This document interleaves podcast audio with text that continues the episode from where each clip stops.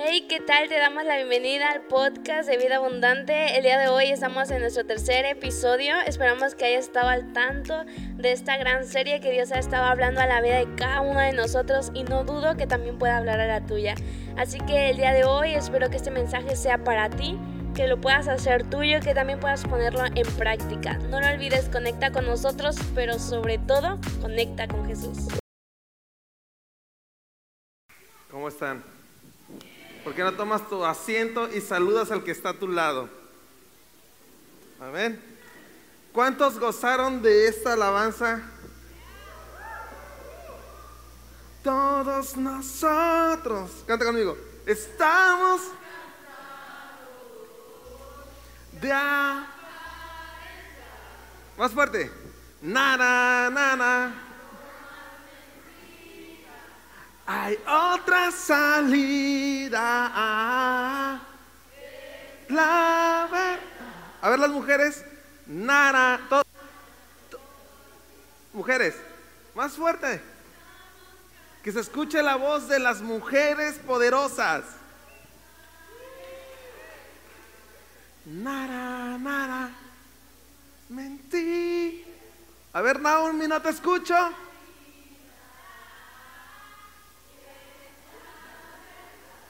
Eso. Denle los brazos al Dios, por favor. ¿Cómo están? ¿Están contentos? ¿Ya, le, la, ¿Ya la chocaste con la persona que está a tu lado? ¿Sí? Eso, chócala antes de empezar.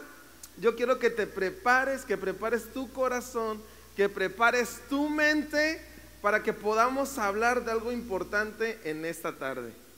¿Sí? Entonces yo quiero que cierres un momento tus ojos. Padre, gracias por esta tarde tan espectacular que nos has dado. Gracias porque nos permites estar en bendición con la alabanza con estos chicos. Gracias por el esfuerzo de ellos, Señor. Gracias por el esfuerzo de todo el equipo de vida abundante, Señor. Bendice nuestras vidas a través de tu palabra. Que tu Espíritu Santo nos revele lo que nos quieres enseñar en esta tarde. Ahí en casa, en donde quiera que estés en el coche, que estés con tu familia, con los amigos, si lo ves 15 días después, que Dios pueda bendecir tu vida a través de estas alabanzas, a través de la adoración, a través de todo lo que puedas mirar en, e- en esta transmisión. Y aquí en casa, Señor, te pedimos que tu presencia nos guíe. En el nombre de Jesús y la iglesia dice, amén. Estamos en una serie muy chida que se llama Guía mis pasos, ¿verdad? Hemos estado aprendiendo muchas cosas tan inter- interesantes como no tener ansiedad, ¿verdad? En la familia no debe de haber ansiedad, sino que el padre y la madre hacen una barrera que Dios formó para que todos podamos tener esa libertad en Dios. Amén, ¿verdad? Entonces es importante que tú y yo aprendamos que Dios tiene que guiar nuestros pasos. ¿Sí? Y, quiero que aprendamos algo muy importante en esta tarde. ¿Sí? Es que Jesús sea el centro de ti. Pero para eso quiero que nosotros reflexionemos una cosa y quiero que tú y yo me, me ayudes a predicar. ¿Quieres ayudarme a predicar? Ok. Cuando yo haga así, tú vas a gritar. Cuando diga, cuando señale uno, tú vas a gritar, ¿sale? Bajito. Vamos, vamos a hacer tres grados de, gritos. El uno es bajito así. Ah. A ver, hazlo conmigo. Una, dos. Ok. El dos es un poquito más alto. Ah. Uno, dos, tres. Y el tres ya es un grito. Ah, no puedo gritar porque si no te voy a reventar los oídos con las bocinas potentes que tenemos. El 3 ya es un grito más fuerte. ¡Ah! Una, dos, tres. Eso, así. Ok, mira, yo quiero que tú aprendamos algo. ¿Sí? Quiero, que veas primero la vida de, de la humanidad aquí en la tierra. Cuando nacen, ¿qué son? Niños, ¿verdad? Bebés y, y- en esa etapa son de, de 0 años hasta los 10 años empiezan, son niños. Eh, dime una característica de los niños. Quiero que tú me digas una característica de los niños. Los niños son muy este, seguros de sí mismos. ¿Te has dado cuenta de eso? Por eso un niño, por eso tú ves a Anika que puede pasar en medio y no, no tiene pena. Porque tiene una seguridad en sí. ¿Verdad que sí? Un otra característica que me quieres decir de un niño es feliz, es confiado. Otra característica de un niño, a ver, díganme, acá de este lado, ya acá me dijeron ustedes, una ¿eh? inocente, no tienen ninguna preocupación, alegre. Esa es una, es una característica, características de, de, los niños, ¿verdad? Tú puedes ver esto eh, por lo regular casi en todos los niños. Ahora, vamos en la siguiente etapa. La siguiente etapa yo la declaro como los adolescentes de, de 10 años, 11 años hasta 18 años, ¿verdad? Dime una característica de los adolescentes. Yo, yo creo que algunos adolescentes son penosos, pero otros son rebeldes. Hacen lo que ellos quieren, ¿verdad? Pero algunos otros, dime una característica de este lado que sea un adolescente. Mira el que está a tu lado, aquí hay muchos adolescentes. Inseguros, Tímido de este lado dijeron, tímidos, ella es muy tímida, porque está en la adolescencia todavía. ¿Verdad que no le creen? No, es que aquí puede decir sí, bienvenidos amigos, y no, pero ¿qué en su forma de, de, es cuando se comunica con las demás personas, entra la timidez. Otra característica de este lado de los adolescentes, groseros. Groseros, él dijo que es grosero, los groseros, bueno. Esta son un poco retraídos también, ¿verdad? Ok, ahora yo quiero pasar. Exploran, son como que, este, como, hey, no vayas para allá y, ah, vamos, vamos a, para allá. Así son los adolescentes, ¿verdad? Bueno, ¿en qué, año, qué años, cuántos años tienes? Entonces, eso te describe a ti también, ¿eh? Adultos, vamos con los adultos. Los adultos son, ¿de qué edad a qué edad les gustaría? Eso, 18. Si tú tienes arriba de 18, ya eres un adulto. Tal vez un adulto joven y los que tienen de 22 para arriba son adultos, pues, mayores. Mira, una característica de los adultos que, que, que son, que ya cuando se van a casar, muchas veces son aburridos. No como que este como que ya le piensan las cosas, ¿no? Como que más o menos le piensan algunos. Cuando tienes 18 todavía no, no, algunos no piensan las cosas, le hacen, ah, sí, yo lo hago, no me importa. Este, voy a desobedecer a mi papá, sí, sí, ya tengo 18. Este, voy con mis amigos. Una característica, son más precavidos, más o menos, no tanto, pero sí. Unos son responsables, unos no tantos. Pero eso Así es, o sea, no les cambia ese chip, ¿verdad? ¿Sí estás conmigo? Ok, todo esto todavía no lo anotes, ¿eh? No anotes ahí, adolescentes, no, no, no, todavía no aguanta. Quiero ponerte en una, quiero que pienses conmigo, porque esta reflexión que te voy a traer, quiero que se te quede en tu corazón para que la puedas aplicar, ¿va? Ok, vamos, bueno, ya estamos con los adultos. Adultos en, eh, la etapa pues ya un poquito más adultos, que es de los 28 a los 55 años, vamos a ponerle más o menos, ¿sí? Que ya tienen hijos, los que ya están este, casados, bueno, la mayoría, no todos se casan, a, algunos se casan hasta los 50, 60 años, ¿no? Es la nueva moda. Los sugar daddy, ¿sí sabes de eso, no? Ah, bueno. Entonces, ah, ellos son un poquito más maduros, ¿verdad? Yo recuerdo que mi papá me decía, este, hijo, por favor, ten precaución al manejar. ¿Sí? Y yo ahora le digo a mi hija, pase para allá porque vamos a chocar. Y le tengo que hacer un lado porque me estoy volviendo ya un adulto mayor. ¿Sí? Como que ya le pienso dos veces al acelerar la camioneta. Pero cuando yo tenía 18 años, yo le metí hasta adentro, hasta que no, hasta me quería pasar al motor. ¿Por qué? Porque era imprudente. Pero ahora ya no le acelero tanto. porque me preocupa qué pueda pasar con mis hijos, ¿verdad? Es una característica de los adultos. ¿No te, llega, ¿no te ha pasado adulto? ¿Sí? Entonces, sí. no, y es que cuesta más la gasolina. Antes estaba en 9 pesos, 8 pesos, me acuerdo. Pero nada, y ahorita ya está lo triple. Entonces, esa es una etapa de los adultos. Si tú tienes 18 o 15 años, vas a ir para allá también. Recuerda, como me veo, te vas a ver. Tal vez más feo, pero te vas a ver. Ahora, vamos con los abuelitos. Sí, vamos con los abuelos. Yo una característica que le veo a los abuelos es que tienen mucho conocimiento. Y son muy consentidores de los nietos, ¿verdad? Ya no regañan. Otra característica de los adultos, dime, dime cómo son. Los ancianos, ya, ya, ya a una edad, pues de los 55, pues hasta que duren, ¿no? Porque si digo una, edad, entonces ¿qué tal si se van antes o se van después? Esa es una característica de los adultos.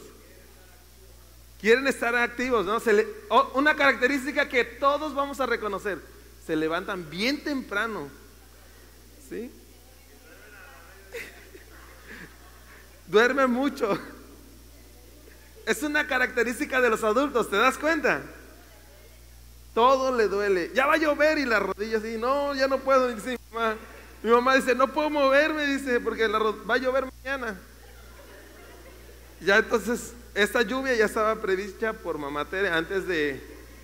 Sí, porque me dijo a mí, ¿sabes qué, hijo? Ya me duele la rodilla. Va a llover.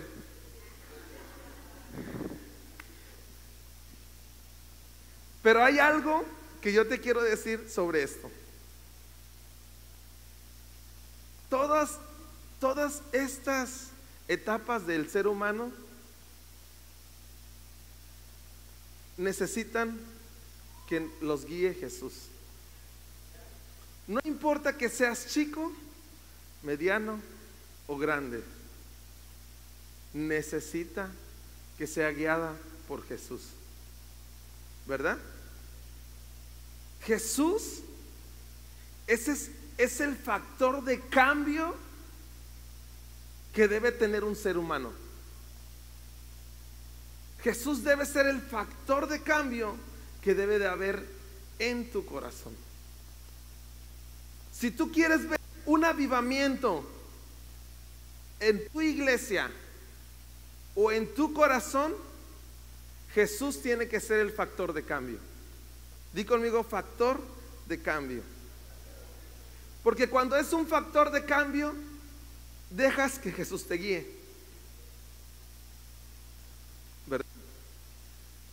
Entonces, yo quiero que tú entiendas que el factor de cambio maneja dos planos. Es escuchar su voz y seguir sus pasos. ¿Sí?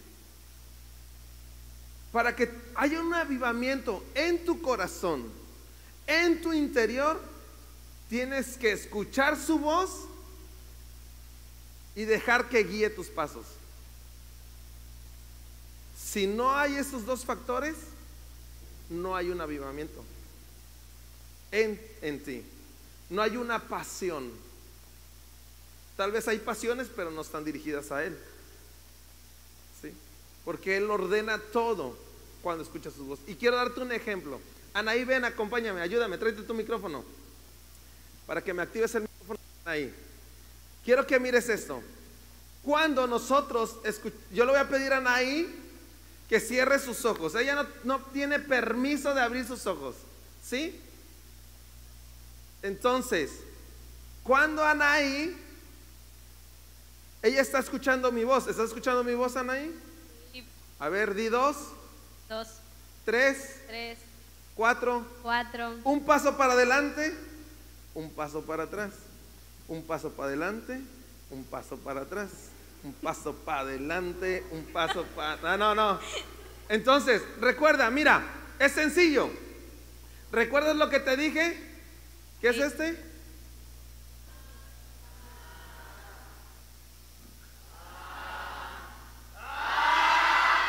Ok, ¿qué pasa cuando nosotros estamos en este mundo? Pasa esto.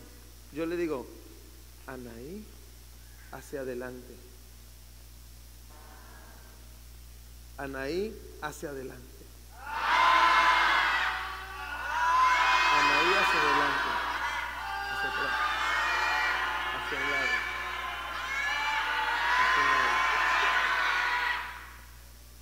Si, viste, llegó un punto donde Anaí, oh, así como cuando tratas cuando la hacía yo que quería cantar alto, le hacía así. Ah". Como que no, es, no lograba escuchar. ¿Por qué? Un factor que impide que puedas escuchar la voz de Dios es todo el ruido que hay a tu alrededor. ¿Sí? Y yo te dije, tienes que escuchar tu, su voz y qué? Y seguir sus pasos. Ahora, si yo le digo, Anaí, toma mi mano, Anaí, toma mi mano. Anaí, toma mi mano. ¿Cuántas veces Dios te dice, Anaí, toma mi mano? Y tú vas caminando para enfrente. Pero yo no estoy al enfrente de Anaí, ¿o sí, sí? ¿O soy enfrente? Entonces pasa algo. Tú tienes que decirle a Dios, quiero escuchar tu voz y seguir tus pasos. Di conmigo, quiero escuchar tu voz y seguir tus pasos. ¿Y sabes qué hace Jesús? ¿Qué hace, Jesús? ¿Qué hace Dios? Agarra tu mano, Anaí, dame tu mano. Y entonces Él se pone enfrente de ti y te va guiando. ¿Sí? Gracias, Anaí. Un aplauso para Anaí. ¿Por qué seguir los pasos de Jesús? Porque Él fue el quien vino a marcar una diferencia para ti y para mí. Dios puso a Jesús para que tú y yo entendiéramos qué camino deberíamos de recorrer, cómo lo deberíamos de recorrer, dónde tendríamos que pisar, ¿verdad? ¿Cómo deberíamos de decidir? Y una característica de Jesús, quiero decirte que estaba siempre en comunión con Dios terminaba de sanar los enfermos y ¿qué, ¿qué, hacía? Se apartaba un momento para estar con su padre y oraba. Se apartaba otro momento cuando terminaba de hacer milagros y oraba. Se apartaba después de que enseñaba a todas esas multitudes y oraba. La oración hace una comunión con Dios. Amén. Pero para, para que tú puedas entender cuáles son los pasos de Jesús, tenemos que ir a la palabra, ¿verdad? Amén. En la palabra nosotros podemos encontrar cómo actuó Jesús. Pero yo quiero llevarte un poquito más allá. Jesús hizo una conciencia en su tiempo, ¿verdad? Hizo una conciencia con la sociedad, hizo una conciencia con su pueblo. Pero yo quiero que tú hagas una conciencia trayendo el conocimiento de Jesús, la sabiduría de Jesús para este tiempo.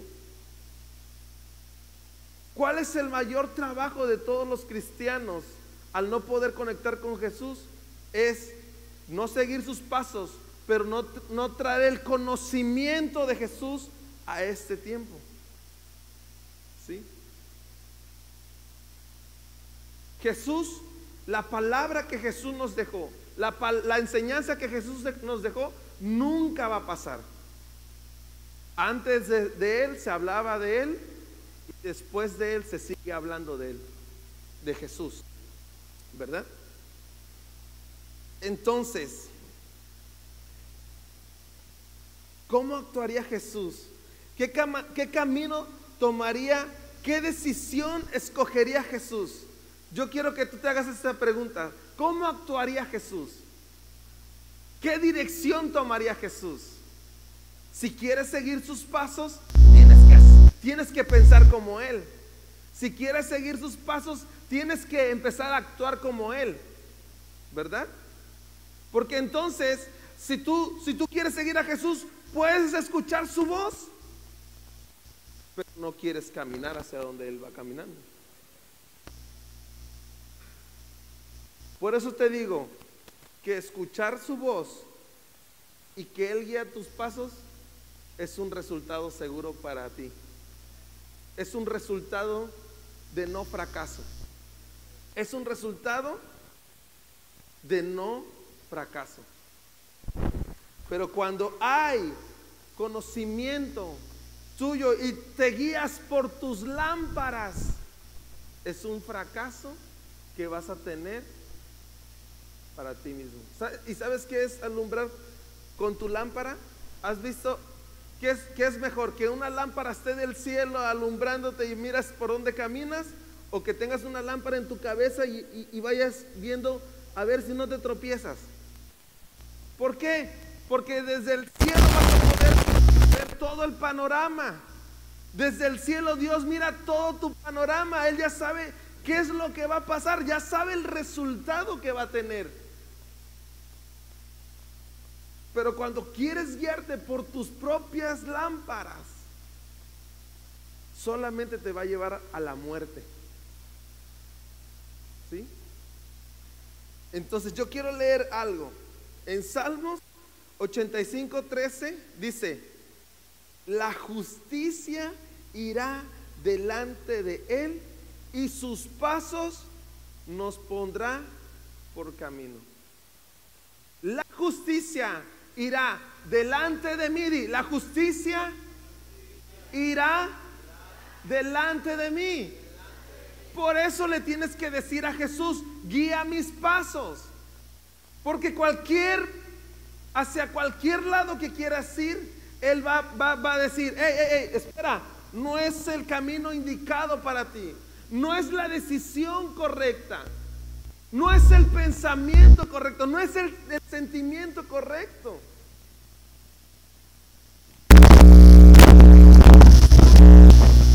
Porque la justicia va a ir delante de ti. La justicia va a ir delante de mí. Y tus pasos serán mi camino hay un lugar seguro donde vas a anclar. Hay un lugar seguro donde vas a estar. Hay un lugar seguro, un destino que no se trata de la tierra, que se trata de... Y tú tienes que llegar hasta ese destino. Pero cuando pones la justicia delante de ti, Jesús es correcto que yo tenga estos sentimientos. Jesús, es correcto que yo tenga estas acciones. Jesús, es correcto que yo tome este trabajo. Jesús, es correcto que me case con esta persona. Porque estás tomando en cuenta Jesús en tu caminar. Y Dios te va a llevar al éxito en Él. Amén. ¿Lo crees? Vale la pena decirle a Jesús, guíame, guía mis pasos. Dile a Dios, guía mis pasos. Y yo quiero que vayamos a otro versículo. Salmos 119, 105. Anótalo ahí. Que no se te olviden estos textos. Hablan de Jesús. Estos textos hablan de la seguridad. Estos textos hablan de lo que tú deberías de hacer para que Él guíe tus pasos. Amén. ¿Ya lo tienes? Lámpara es a mis pies y lumbrera.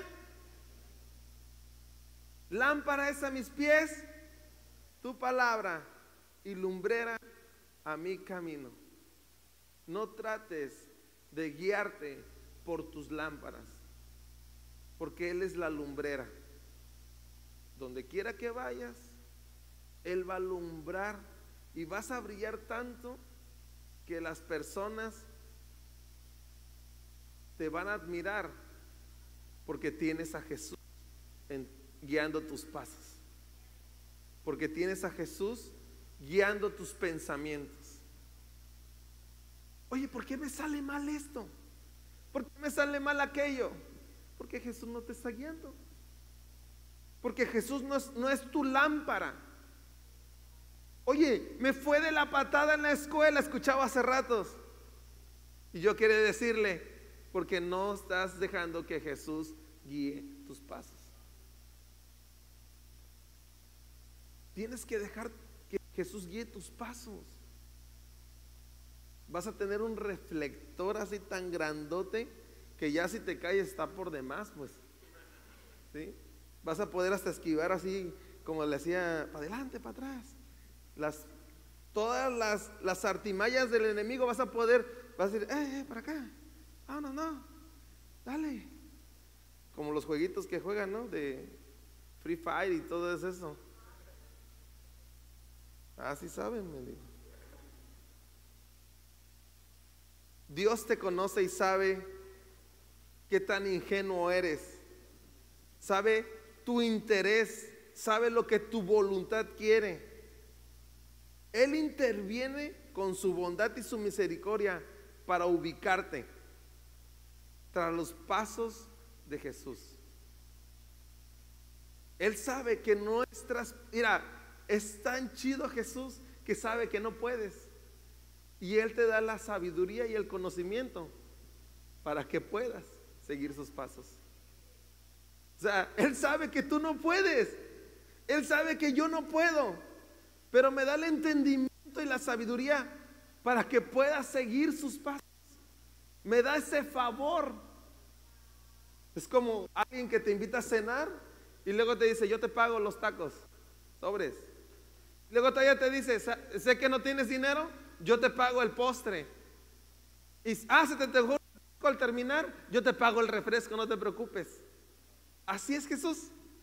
Él lo factura todo a su nombre para que tú puedas disfrutarlo. Qué chido es Jesús, ¿verdad? La gloria es de Dios. Y por último quiero que leamos Proverbios 3, 5 y 6. Y quiero decirte en esta noche que tú puedas ser guiado por el Espíritu Santo, que tú puedas ser guiado por Jesús, que no dejes nada al azar.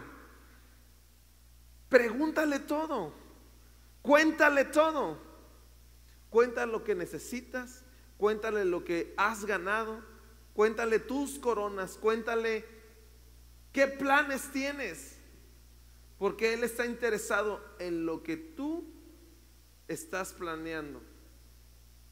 Nunca sientas que Jesús no está ahí, porque Él está ahí para guiar tus pasos. Proverbios capítulo 3, versículo 5, versículo 6.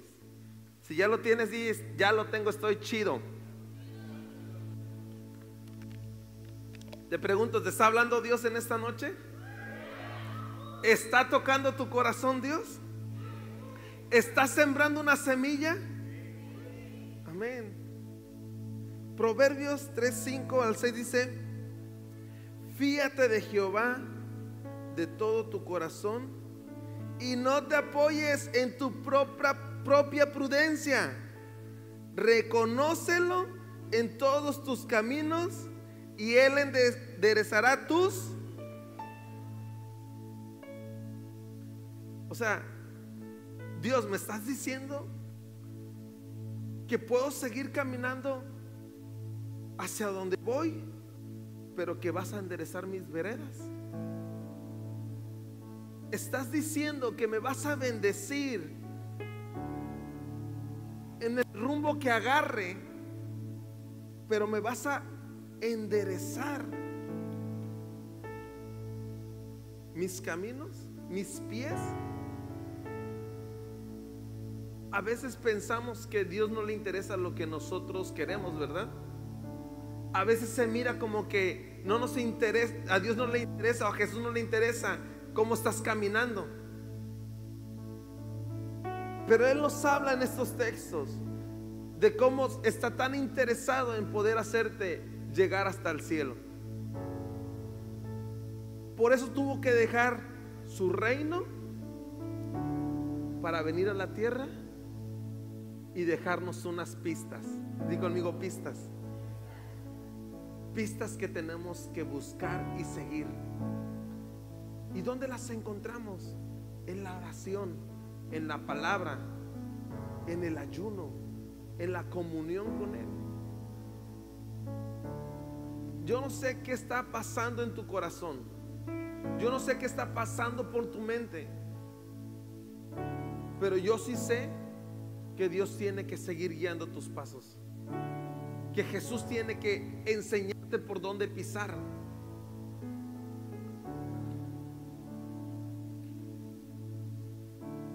Yo fui impactado por la vida de mis padres, pero tengo que aprender a, a seguir a Jesús. Yo soy impactado por la vida de Tony Ley, pero lo que tengo que reconocer es que ellos siguieron a Jesús.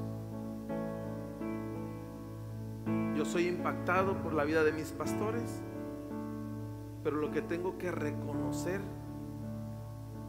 es que tengo que caminar como Jesús caminó. Porque no se trata de los seres humanos, se trata de Jesús en nosotros. Se trata cómo reflejas a Jesús en tu día en tu día a día. ¿Cómo reflejas a Jesús? ¿Jesús está en ti o Jesús no está en ti? ¿Jesús guía tus pasos o no los guías? Y yo te invito a que te pongas de pie en esta noche y que podamos adorar juntos con la banda.